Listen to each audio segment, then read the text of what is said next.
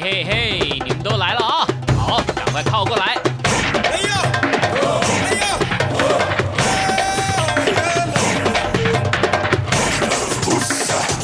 想了解台湾吗？一起来收听《台湾红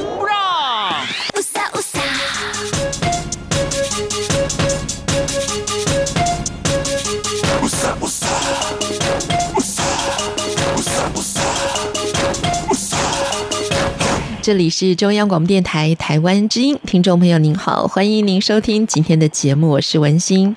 在今天节目当中呢，要带着听众朋友来进行的是一趟探索发酵的旅程。为什么要了解发酵这个过程呢？因为今天在节目当中所介绍的这本书啊，作者说呢，发酵其实是饮食的国际语言，所以呢，在每一个国家不同的民族。毒都有属于发酵。这门艺术，呃，有自己最在地的、最无可取代的发酵文化。所以今天节目中呢，要跟听众朋友一起来分享。那节目中我们所请到的是方舟文化的总编辑林淑文总编，您好。啊，文心好，各位听众朋友，大家好。今天我们介绍这本书呢，哇，拿在手中的时候真的非常的厚实啊。那它的内容也非常的丰富，书名叫做《发酵文化》。这位作者凯撒琳·哈尔蒙·科瑞吉，他从希腊到韩国的首尔，到瑞士阿尔卑斯山区，到日本东京，到了很多很多的国家，他深入的来了解各个国家最在地的发酵的文化啊。那今天我们就要跟总编好好的来聊一聊。那先请总编简单的为我们介绍一下这位作者。是啊，这位作者是美国一一位非常知名的科普作家，嗯、那他的作品也曾经得过非常非常多的奖项。这本书里面就如同刚才文心跟大家介绍的，他亲自走访了亚洲、欧洲，甚至南美洲很多国家，那把世界上啊关于发酵的各种食品、知名的发酵食物，通通都融汇在这本书里面，介绍给大家。在这本书的介绍里面，首先就告诉大家，每一个人呐都应该要吃发酵的食物。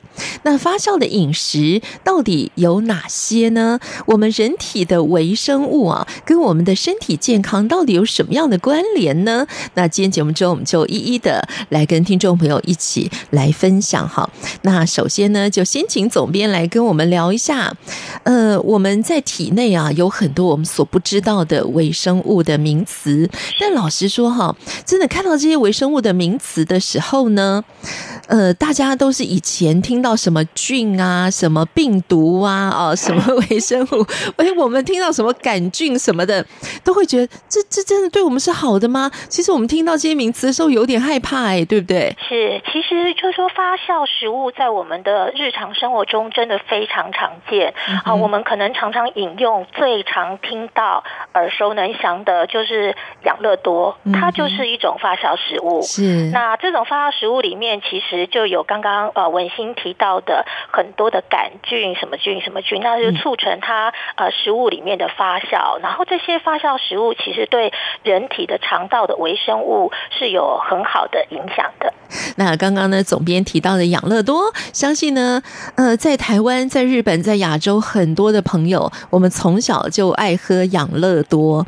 但老实说，呃，年纪渐长之后呢，我就不再喝养乐多了，因为我们都觉得啊，喝养乐多好像会胖哎、欸，是是是不是、呃？那是后来因为就是为了符合大众的口味，所以它在糖分的部分就是增加了比较多。嗯、但事实上，我们把刚刚主持人所提到的这些菌那些菌，我们可以简单的统称为肠道的微生物。嗯哼，是那。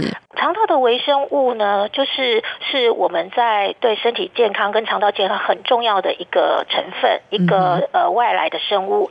但是我们我们知道，我们的胃因为要消化食物的关系，嗯哼，好，所以它是属于酸性的。我们酸性的胃部虽然有助于我们把吃下去的食物分解。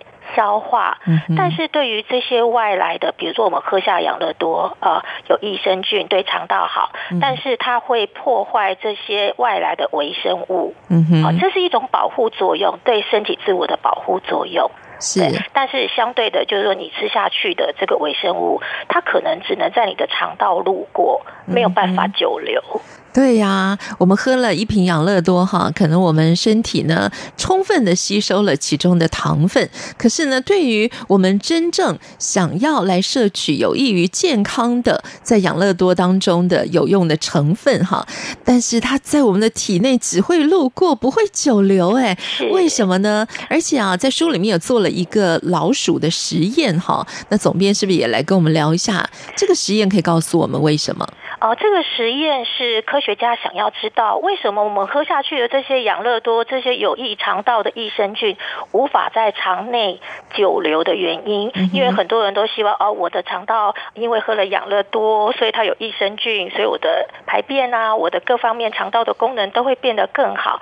但实际上，就像我们刚刚前面提到的，因为我们有胃酸的关系，所以这些益生菌没有办法在我们的肠道里面存活的时间太久，它可能顶多你早上喝下去，到了晚上。它的菌虫已经改变了，或是有大半都被呃我们肠道的胃酸给消化掉了。是是，嗯，这是它无法在我们肠道呃久留的一个原因。嗯，是，所以呢，我们提到微生物啊，在我们人体内呢，已经存在有数百年之久的微生物呢，有像是呃细菌啊、真菌啊、病毒啊，还有古菌啊，这是古老的一种菌种吧？呃，那像。这些呢，也都是我们统称为微生物。那刚刚总编提到呢，在我们的体内啊，其实他们只会路过，但是他们无法长久的居住在我们的体内。当然，这跟我们现在的饮食的习惯或者是饮食的方式有很大的改变啊，这个是有很大的关系的。那么，尤其像现在呢，我们疫情肆虐啊，所以呢，大家都非常的注重要什么都要啊，比如。手当然要洗得很干净哈，好像我们也会吃很多的像抗生素啦，或者是种种的呃，让体内可以洁净的方式，或者是饮食，但是却杀死了很多好的菌，或者是说我们让我们的体内微生物挨饿了。所以呢，在这本书当中有一章提到了微生物。如果在体内挨饿了，就会对我们的健康造成影响。哎，为什么呢？是就如同呃，我们刚刚主持人介绍的，呃，我们现在的饮食有呃有了很大的变化。呃，我们以前吃的比较是食物的原本的样态，嗯，但我们现在有很多的加工食品。是好，那第二个呢是说，这些加工食品它。大部分都是单一的碳水化合物，也就是它组成的成分呃并不多。第二个是我们现在为了要食物的安全性跟清洁，所以。呃，我们都通常都会做一高温杀菌的动作，所以把食物中原来原生的这个菌种都给消灭掉了。嗯，那这使得我们肠道内本来原有的帮助我们人体健康的这些微生物，它可以得到的养分就变少了。嗯，所以我们肠内的微生物呢，它就会一一个一个逐渐凋零死去。好，嗯，然后有的呢，因为它吃不到呃它该有的微生物的食物，那微生物最大的食物来源就是纤维。好，我们刚刚提到碳水化合物里面，它是非常缺少纤维的。嗯、那这些肠内原生的微生物，帮助我们消化的这些微生物益生菌，就会去吃我们肠道上面的黏膜。嗯，好，那一旦肠道的黏膜被这些微生物给慢慢慢慢吃掉之后，就会让你的肠道变薄。嗯哼，也就是说，你肠道内的一些消化过的。呃，食物啦，或者是毒素啦，就会跑到我们身体的血液里面。嗯，那这个结果就是我们大家可能已经听过的一个名词，这就叫做肠漏症。嗯，好，跑就是脏东西跑到我们的血液里面。那血液里面我们知道都有免疫球蛋白，嗯，这时候它就会免疫力就会自动发起这个防御力。好，所以你就可能会产生身体发炎种种的症状。是，所以我们现在的生活方式啊，当然也是造成了微生物没有办法在我们的体内停留，或者是呢，我们必须要改变自己生活的方式啊，来让自己的健康加分的原因。例如说呢，我们刚提到这个抗生素啊，现在大家有点小感冒啦、小伤口啊，就会用抗生素。还有呢，我们因为很怕细菌，很怕粉尘，很怕。所有的这些我们听到什么霉菌啊，听了觉得很恐怖的东西哈，所以我们会用气密窗啦，我们会用滤网吸尘器，我们会用很多的抗菌的清洁用品。但是呢，作者在书里反而是告诉我们说，就是因为我们把外在的环境弄得太干净了，所以反而造成了我们现在必须要回过头来醒思，我们现代人的生活跟饮食到底对于健康造成什么危害？哈。是、呃，就是刚刚主持人讲的，因为我们现在饮食的改变，过去的人们就是古时候人们呃吃的纤维可能高达就是一千八百克，嗯，可是我们现在可能只有吃到一百八十克，是啊、呃，这个分量少的很多。为什么我们要特别提到纤维？嗯，因为纤维就是我们肠道的啊、呃、这些微生物有益的微生物最喜欢吃的食物。嗯，当这些纤维摄取变少的时候，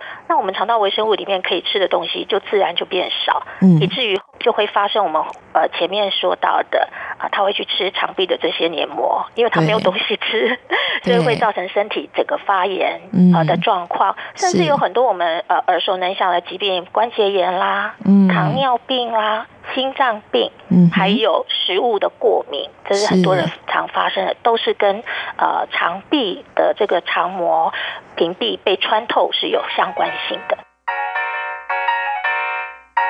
想欢喜的心情，阮有啥物话拢想要对你讲，想要甲你斗阵。阮唱出的歌唱袂予你听，不管人生春夏秋冬，甘愿陪伴你的世界，来个讲你无够美丽，你永远是我上爱的 honey，爱你爱的死心塌地，无理就不管其他的。是想你？问我爱定，就是咖喱，去吃咖喱。我我我会这样回答你。爱你爱的死心塌地，不理就不管其他的呀。爱是什么？Again，爱定该咖喱，就是咖喱，混在待在，坐在躺在抱在家里。爱就是咖喱，爱就是咖喱。爱就是咖喱，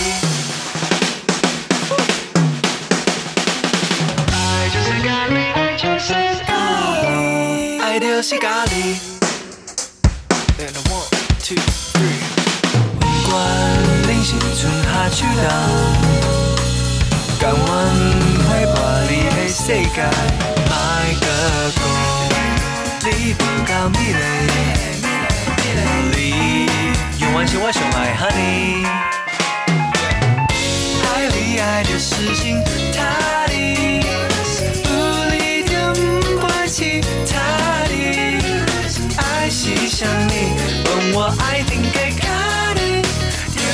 咖喱去吃咖喱，我我我我这样回答你。爱你爱的死心塌地，不理就不管其他的呀，爱是想你？这个爱定该咖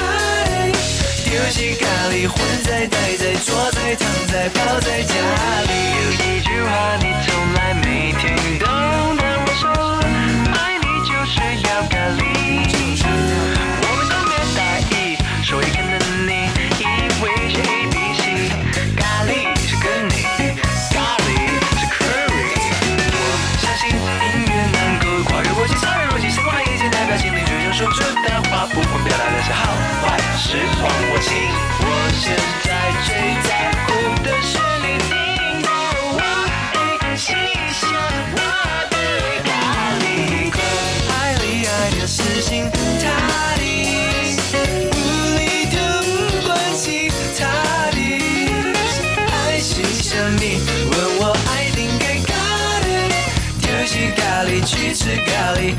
我我我会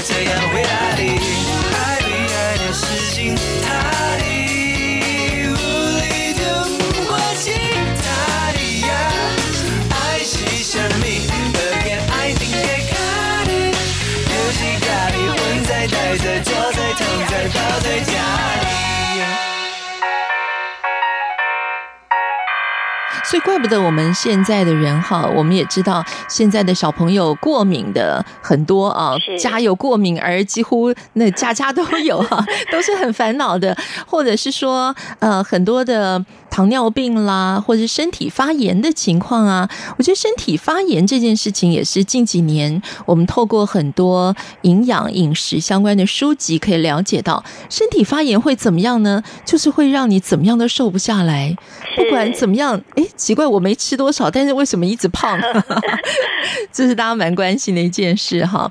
那原来呢，也都跟今天我们所介绍的这本《发酵文化》这本书是有关的，但是我们刚刚提到。为什么家有这么多的过敏儿？哈，在书里面有提到的一点是说，原来呃，在小朋友出生的这个过程啊，就是生产的这个过程当中，如果呢母体的体内的这个微生物啊，也是属于于这种不足的情况的话，其实也是会影响到。胎儿哈，就是你出生之后，这个小 baby 可能他受到母体的影响，他也就会体内的这个微生物天生就不足，或者是什么剖腹啊，跟自然产啊。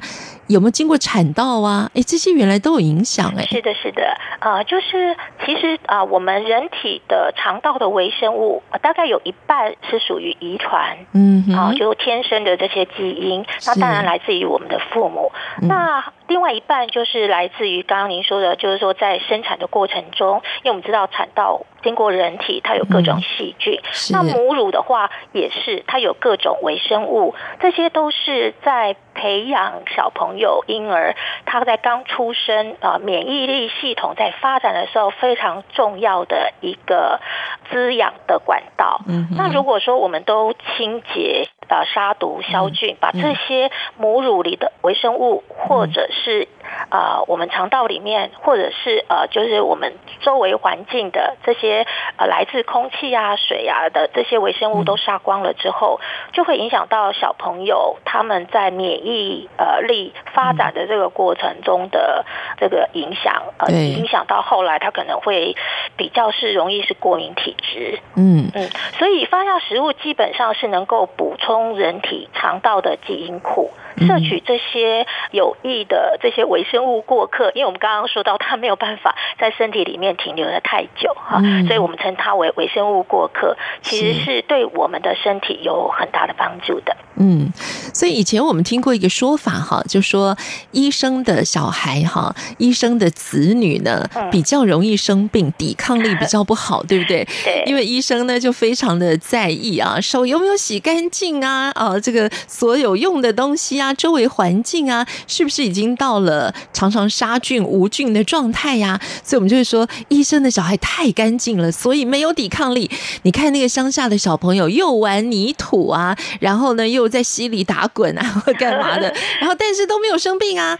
因为我觉得看完这本书之后，会发现这个理论其实是成立的耶。是，呃，其实是这样子，就是说，呃，杀菌这个概念，其实对我们呃人来说，当然是一个。文明的好的进展，嗯，他把过去很多我们在环境中的细菌呃都可以做一个处理，让我们的健康跟卫生环境的卫生大幅的进步。嗯，但是有些事情就是不能太过，就是有过之而无不及，不能太极端。嗯，现在我们的生活就是各种杀菌处理的太干净了，是所以现在反而呃有一个在教养上面的一个新的名词叫做。吃土，吃 啊，我们吃食物的吃土就是泥土的土，就有点像刚刚主持人说的，那玩泥巴还是要让他玩的，这个也是他接触环境、自然环境、微生物的一种很好的方式。另外一个就是我们刚刚前面一直提到的饮食，那在就是很多医生也是在强调，我们的饮食中其实应该持续保持多吃含微生物的东西。嗯，他们非常赞成人们摄取各种益菌，因为这个会。让我们的免疫系统因此得到进化跟比较好的发展。嗯、是，今天我们介绍《发酵文化》这本书啊，那这本书呢，循序渐进的来为听众朋友介绍为什么人体内的微生物对我们的健康是这么的重要。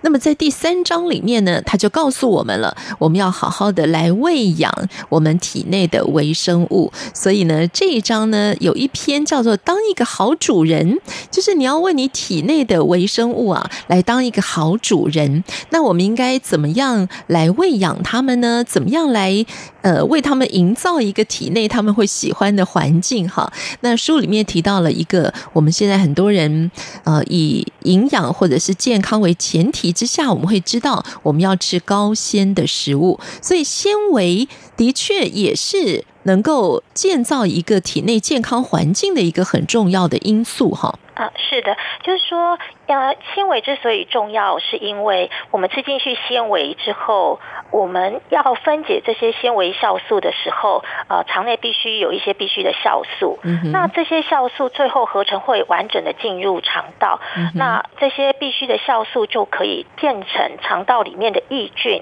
呃，可以吃的饮食，这是它最好的，呃，培养肠内的好的微生物的最重要的食物来源。是。那这个我们常听到的是益生菌，嗯、那这些益生菌需要吃的食物就叫益菌生，嗯哼。啊，所以这个名词很接近，但两个是完全不一样的意思，嗯。啊。所以原本我在看书的时候，哈，我就看过去，我想哦，益生菌，哎，不对，叫益菌生，难道是那个编排写错了吗？是原来是完全不一样的哈。对对对，益生菌是一种我们肠内的微生物，嗯，那他们要。跟人一样，他们也要吃东西才能在我们的肠道内活下去。是那这些微生物要吃的东西就叫做益菌生，因为它对呃这些微生物的生存有很大的帮助，所以才叫做益菌生。嗯。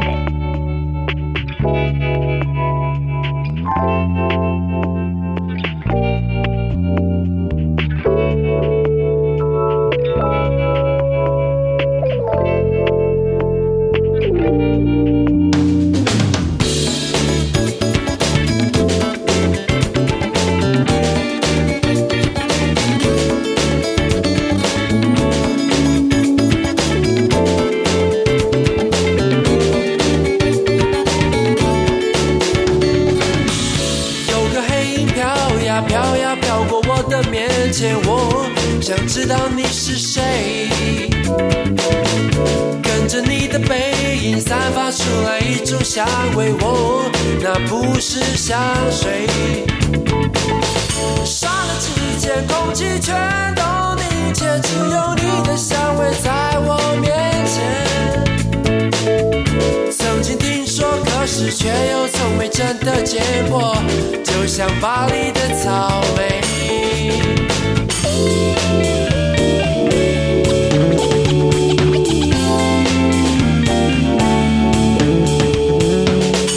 回家的路上，我经过几条热闹的街，我感觉有点累。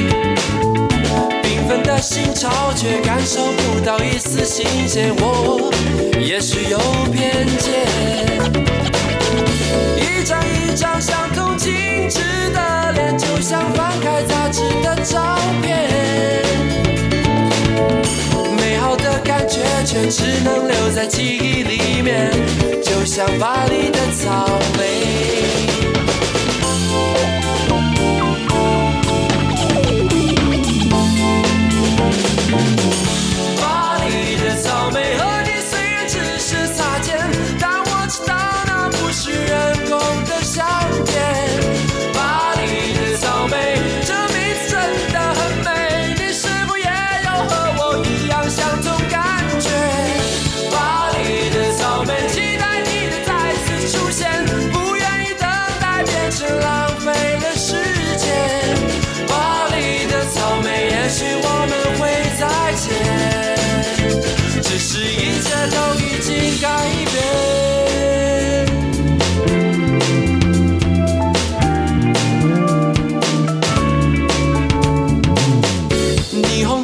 闪烁，巴黎草莓不再经过我，感受到失落。香味也许不同，日子还是一样要过，我试着去感动。这个星球从没停止转。动，只是乐团让我么叫做追求？谁和谁整天盲从？我不想再追究。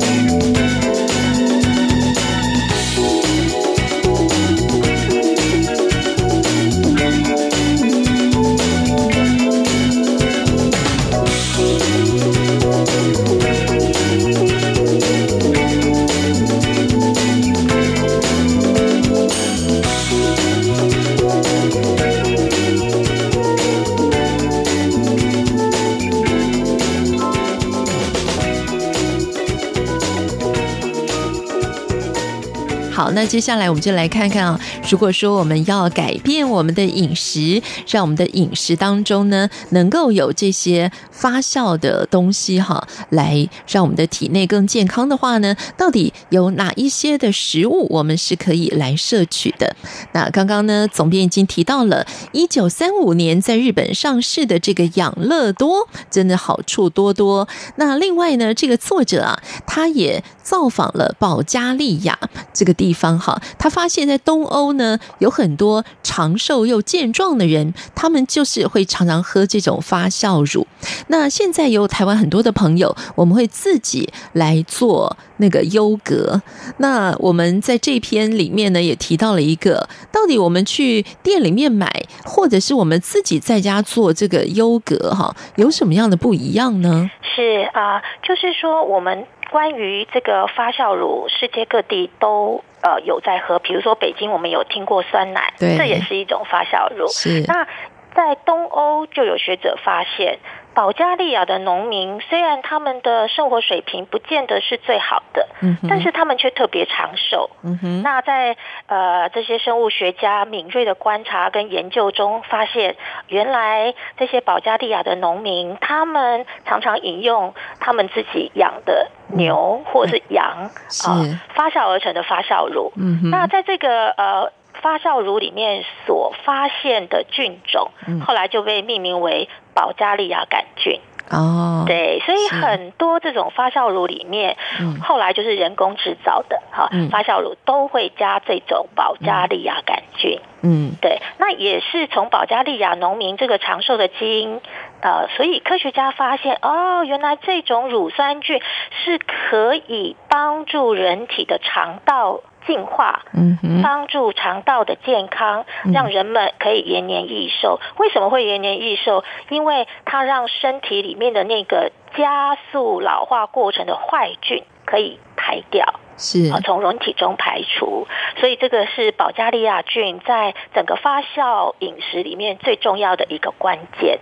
啊，也是人们开始去研究肠道对人体健康到底有什么关系的开始。嗯，时至今日，我们可能都会听到很多厂商在宣导优格对健康的效益啦，其实就来自于保加利亚杆菌的这个研究跟发现。是，而且在书里面我学习到的是哈，我们现在有各式各样的各种口味、各种品牌的优格，但是好像近几年开始比较风行的叫希腊式的优格。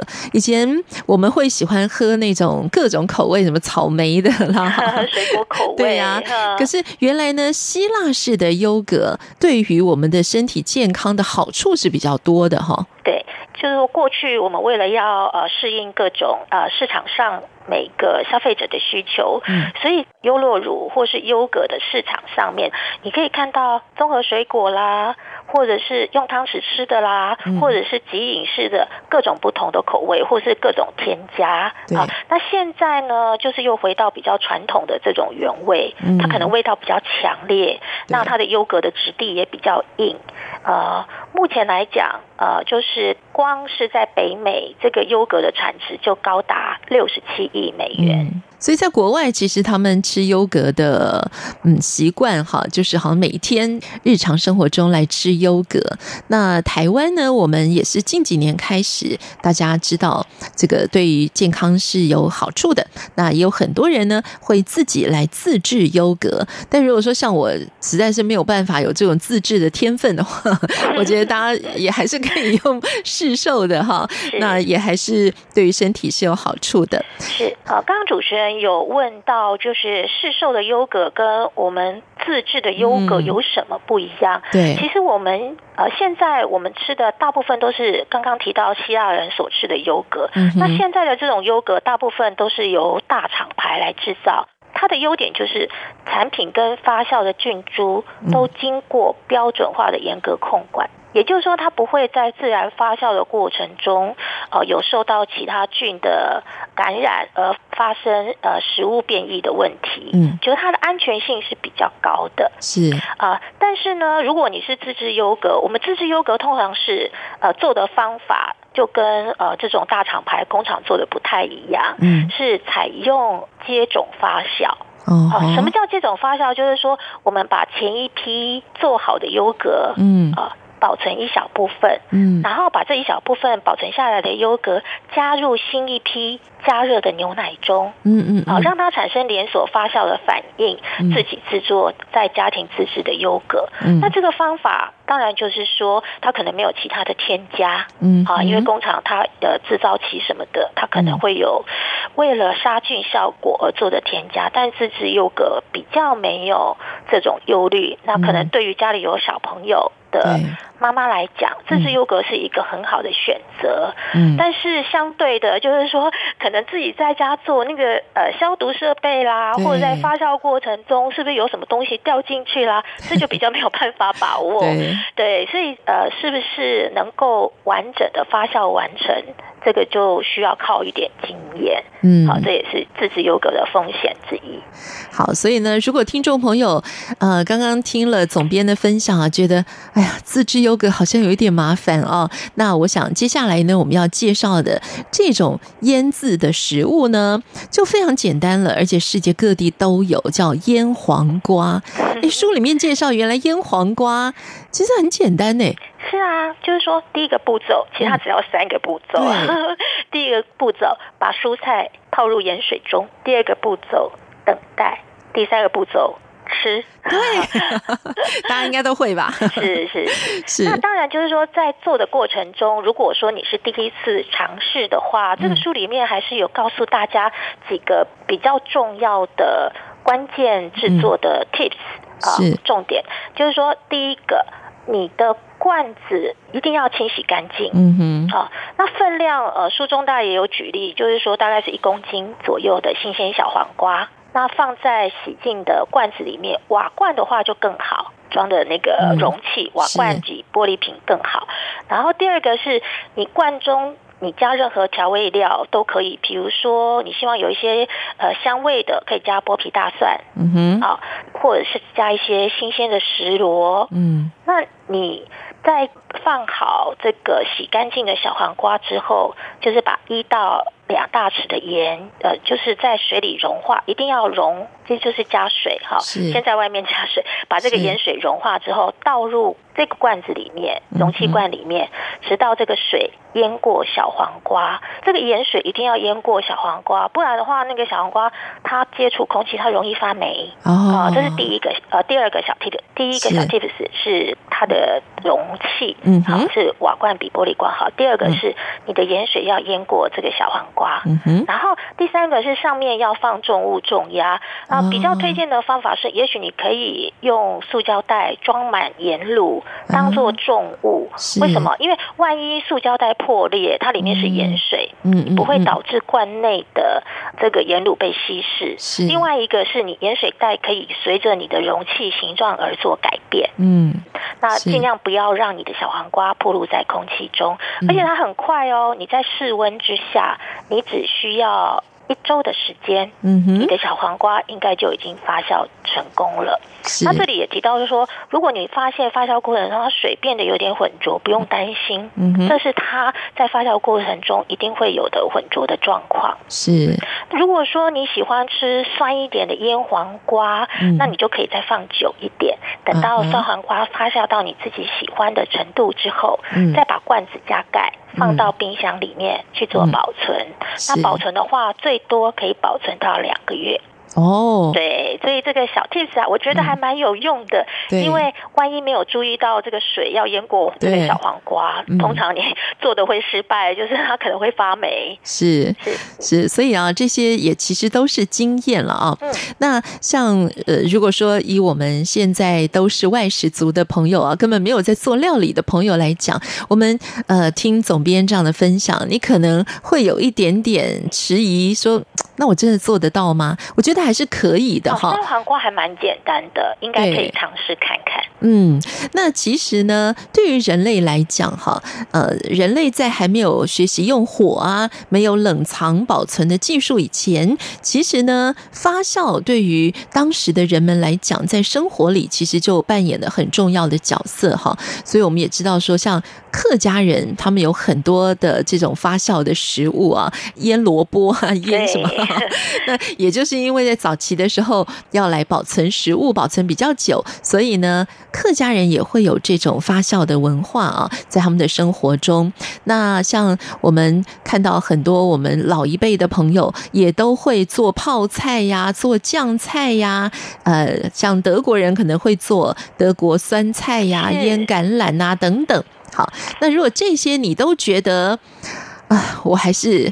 呃，不行的话，我觉得接下来这一样呢，大家可能会有一点点讶异，也有点惊喜，说哦，原来我喝酒也是一样可以来接触到这个发酵的饮食，哎，是喝酒也可以哈。啊，就是说哦，人类呢饮酒的文化已经很长了，那酒它也是发酵饮食的一种，嗯哼，比如说呃，最近台湾非常流行的就是自己做发酵啤酒。嗯哼，好，那这也是在呃我们的谷物里面，酒主要是谷物，嗯，谷物里面去呃加入发酵的一些元素、微生物，嗯所以酿制出酒来。大多数的这个微生物，比如说谷物啊，我们呃酿酒是谷物，嗯、那谷物要分解其实是比较困难，嗯，所以呃很早古早以前这个酒呢，其实是有一种发酵的方法叫做口诀发酵法，口就是我们嘴巴的那个口，嗯、嚼就是咀嚼的嚼，就是人类想，因为我们刚刚提到，就是谷物它其实是很难分解的，分解比较困难，嗯、你不可能让微生物自己去分解谷物。嗯、所以人类就想出一个方法，嗯、就是先用嘴巴，嗯、把这些谷物嚼碎，是。嚼碎，就是我们的祖先，这当然是很久以前，不是现在啊，就是先嚼碎这些谷物，嗯、然后这些嚼碎的谷物的物质的呃，就是可以得到双重的发酵的效果。第一个、嗯、就是。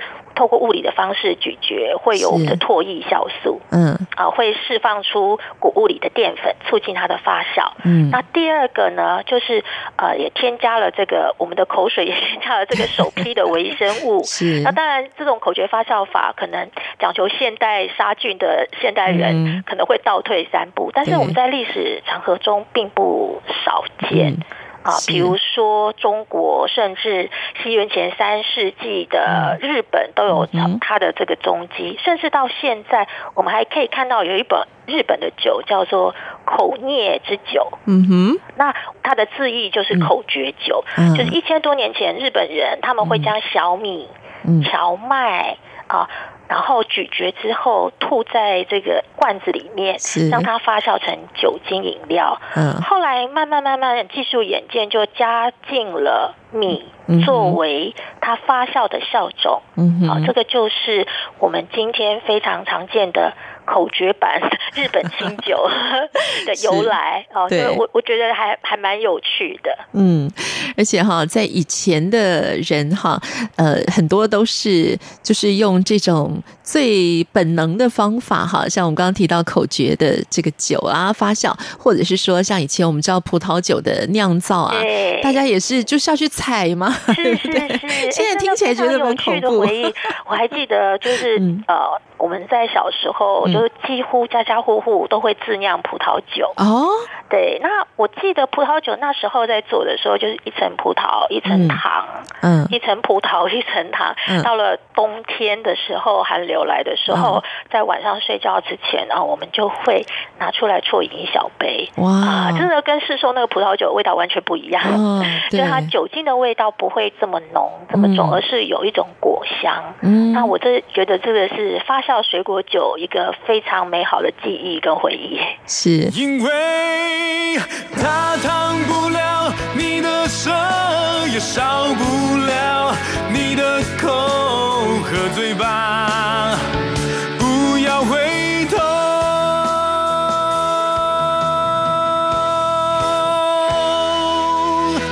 和爱情酿的酒。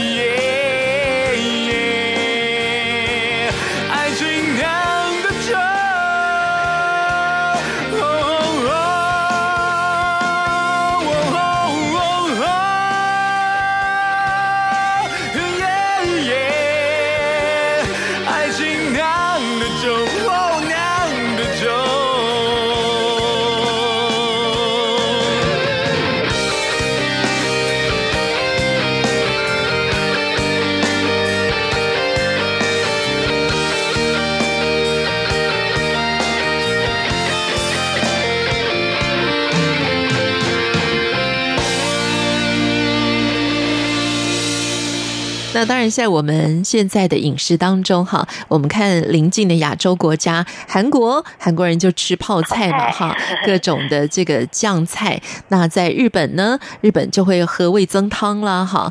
那另外啊，看完这本书之后，我还蛮想挑战的，一个是纳豆，因为以前闻到纳豆的味道，我们觉得。啊，这怎么吃得下去？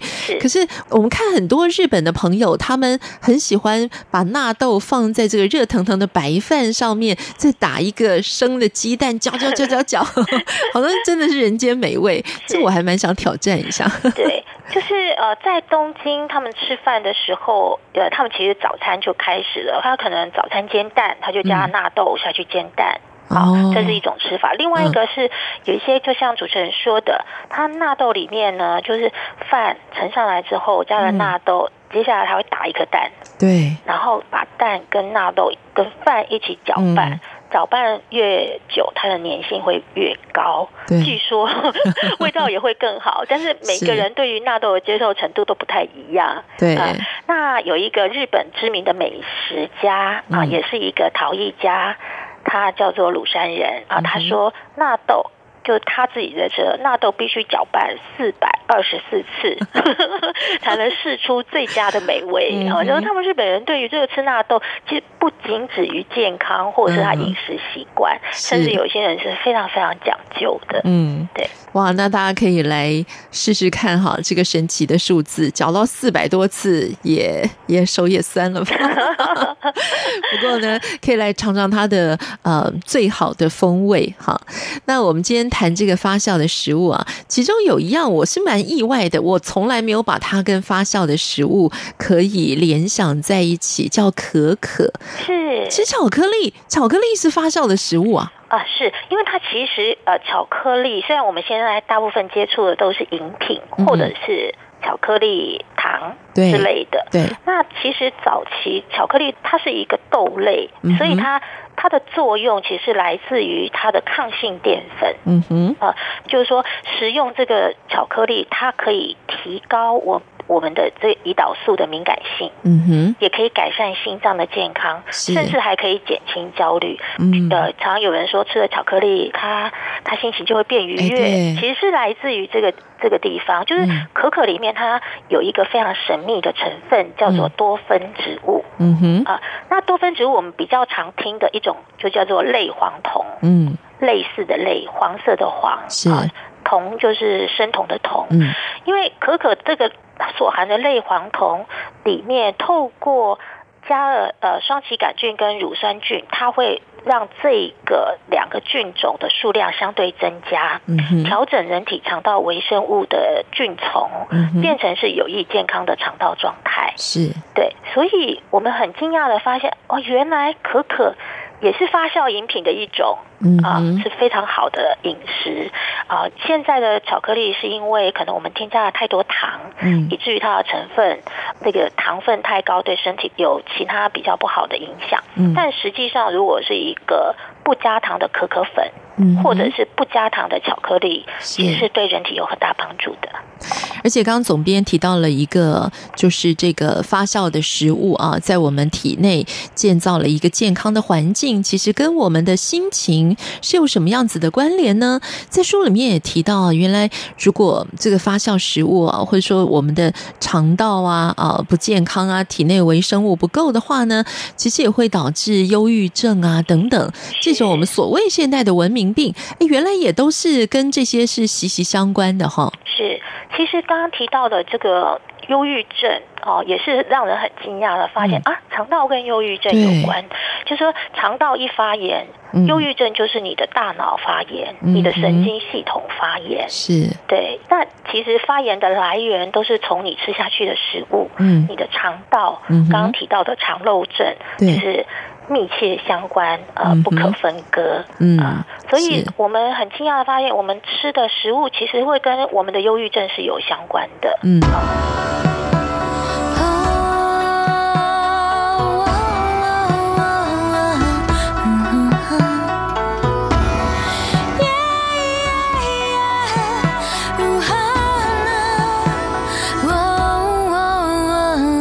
开心的事。拍拍手，不开心的事就放手，别像苦瓜脸一样难过。要气死像老鼠看到乳酪，心情不错，保持甜甜酒窝，嘴角慢慢放松，跟着我一起左，一起右，一起做。太妃们的招牌动作，幻想自己在天空，回到童年的时候，微笑不倒翁，天天笑口常开，来学小丑自拍，把 cheese 当口头禅，帮 Tuffy 按赞，加到你的最爱。妈咪生出 baby，老婆叫声 honey，朋友喝着 whiskey，we are the family。不管走到天涯海角，也要看你笑。That's right。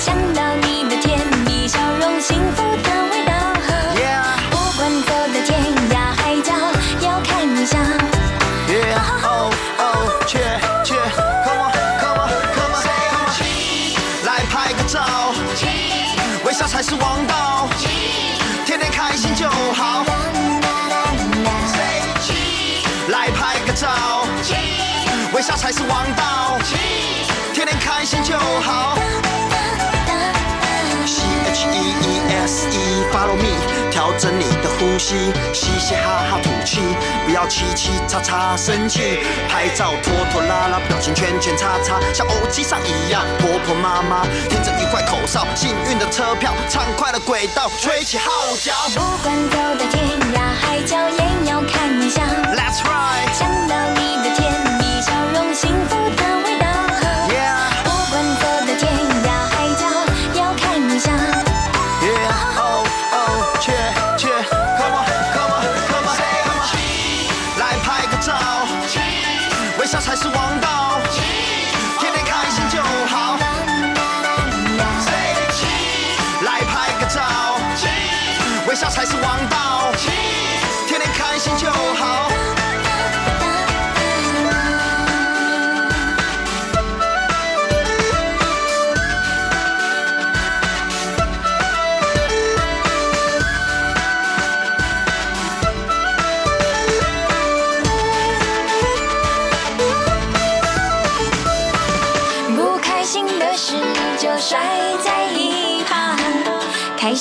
是，紧紧抓住不放，摘下好多，细细放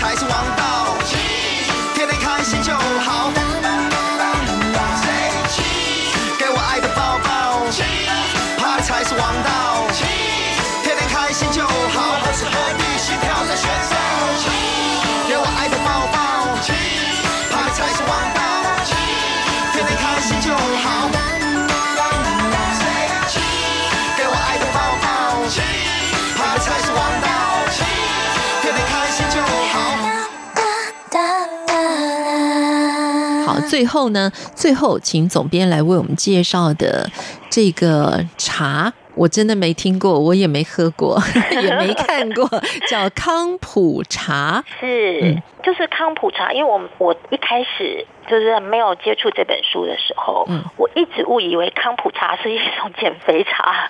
哦，我不知道为什么会有这个印象。嗯、后来我做了这本书，我才发现。康普茶不是减肥茶，康普茶它是一种健康饮品。嗯、那最早在两千多年前是源自于中国，嗯、随着时间推移，就是康普茶受到俄罗斯、俄国的喜爱。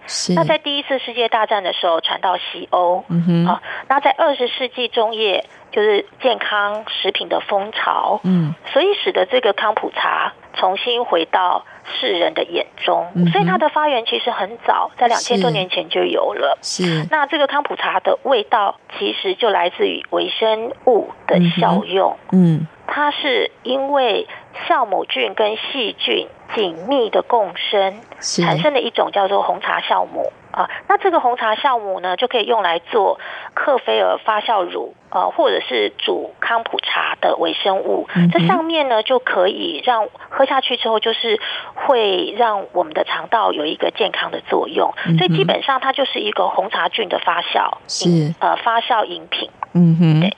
所以啊，刚刚总编提到了瘦身这件事情哈，作者在书的前言里面也提到呢，这本书。并不是要提供给读者新的减重方式，或者是神奇健康疗法的捷径，所以我们现在只要瘦身书好像都很好卖哈。是但是这本书呢，其实它的原本的用意不是让我们减重瘦身，而是呢让我们更健康以后呢，呃，譬如说减少体内发炎的状况，你就自然的就瘦下来了。对对对，还有很多啊、呃，我们不知道很难处理的慢性病啊。啊，文明病都是因为，嗯、因为我有一句话叫做“你吃下什么，你就成为什么”。嗯、对。啊，所以从饮食去接触更多好的微生物，嗯、哼。啊，是从根治本解决我们各种慢性疾病的最好的方式。而且想想看，光是靠吃就能保持身体的健康，这是一件多么好的事情。嗯，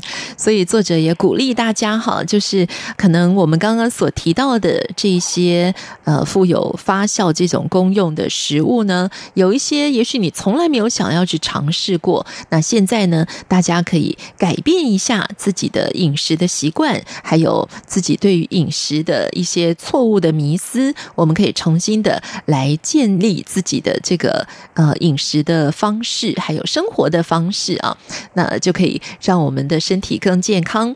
当然，我想最后提到的一点就是说，我们刚刚一直说，因为现在人啊，把周遭的环境或体内的环境弄得太干净了，所以反而有有害于我们的健康。哈，就我们杀死这些微生物，或者让他们没有一个好的存活的环境。但是，呃，符合现在的疫情，我们还是最后要跟大家说，那并不是说你就不要把手洗干净了。哈，现在把手洗。干净还是很重要的一件事。好，今天节目中呢，我们就把《发酵文化》这本书介绍给大家。作者也非常贴心的，在这本书当中有很多简单的食谱，大家也可以照着去做。那总编在看完这本书之后，有没有照着这个简易的食谱来试试看，试其中的一两样呢？啊，是，就是这里面呢提到的，其实都是比较简单啊，即使你没有制作发酵品的经验啊，都可以做的。嗯，甚至除了我们刚刚提到的腌黄瓜啦、自制葡萄酒啦、嗯、早餐喝可可啦啊，嗯、还有养乐多这些，可能大家都知。嗯、另外，其实台湾人常吃的臭豆腐。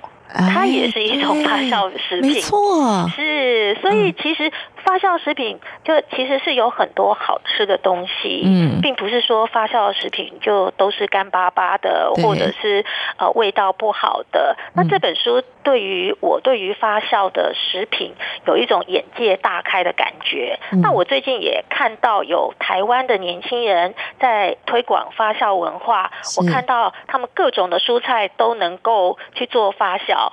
另外一个连辣椒都可以，这个我感觉就是蛮新奇，也蛮有趣的。所以这本书不但让我对于发酵的这个历史，或者是各地的发酵食物，有一种大开眼界的感觉，也让我发现，其实发酵文化一直存在我们的生活当中，它离我们并不远。是，所以呢，如果有机会的话，我们可以建议一下这位作者啊，凯萨琳·哈尔蒙·科瑞吉，也可以来研究一下我们的臭豆腐，把它推广到全世界，啊，非常有趣。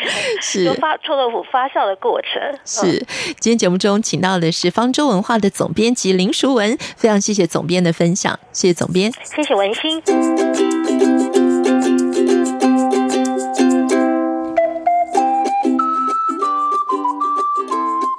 谢谢听众朋友收听今天的《台湾红不让》，祝福你有一个愉快的周末假期。我们在明天同一时间空中再见。